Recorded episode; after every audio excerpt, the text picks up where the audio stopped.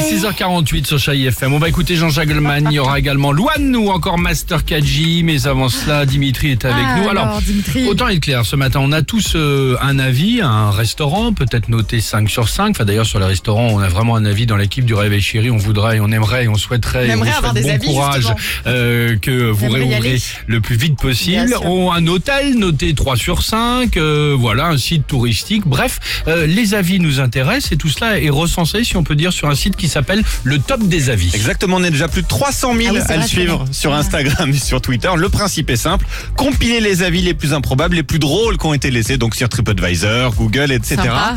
Par exemple, Sonia, elle est allée à Disneyland Paris, mais elle a mis que 3 étoiles sur 5 sur Google pour cette raison.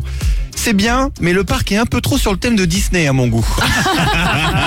C'est vrai qu'à Disneyland génie. Paris, Très bien. autre problème, tiens, ça c'est pour l'internaute qui s'appelle Thomas Mazorin. Il allait à la dune du Pilat, il a noté qu'une Il y étoile. avait trop de sable. Attention, je Mais cite, c'est sympa, mais il y a trop de sable, j'en avais plein mes chaussures, c'est pas normal.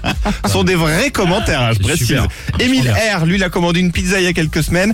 A priori, pas chez le pizzaiolo le plus malin. Il nous le dit, le livreur a mis la pizza dans la boîte aux lettres, j'ai dû jeter la pizza et laver ma boîte aux lettres. Merci. Pas content, Émile. Si, si, je vous jure, tout est vrai. Yanis, lui, il allait chez Ryan Coiffure. Et alors, il n'a pas du tout aimé pour cette raison.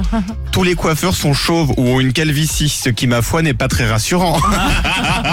tu Ah, m'étonnes. Je croyais qu'il allait faire une blague avec Ryan R. Tu vois, Non, H même A pas. I R. Non, même pas, d'accord. Ah non, non, pardon. Lui, c'est pas de cheveux pour les coiffeurs, ça l'inquiétait.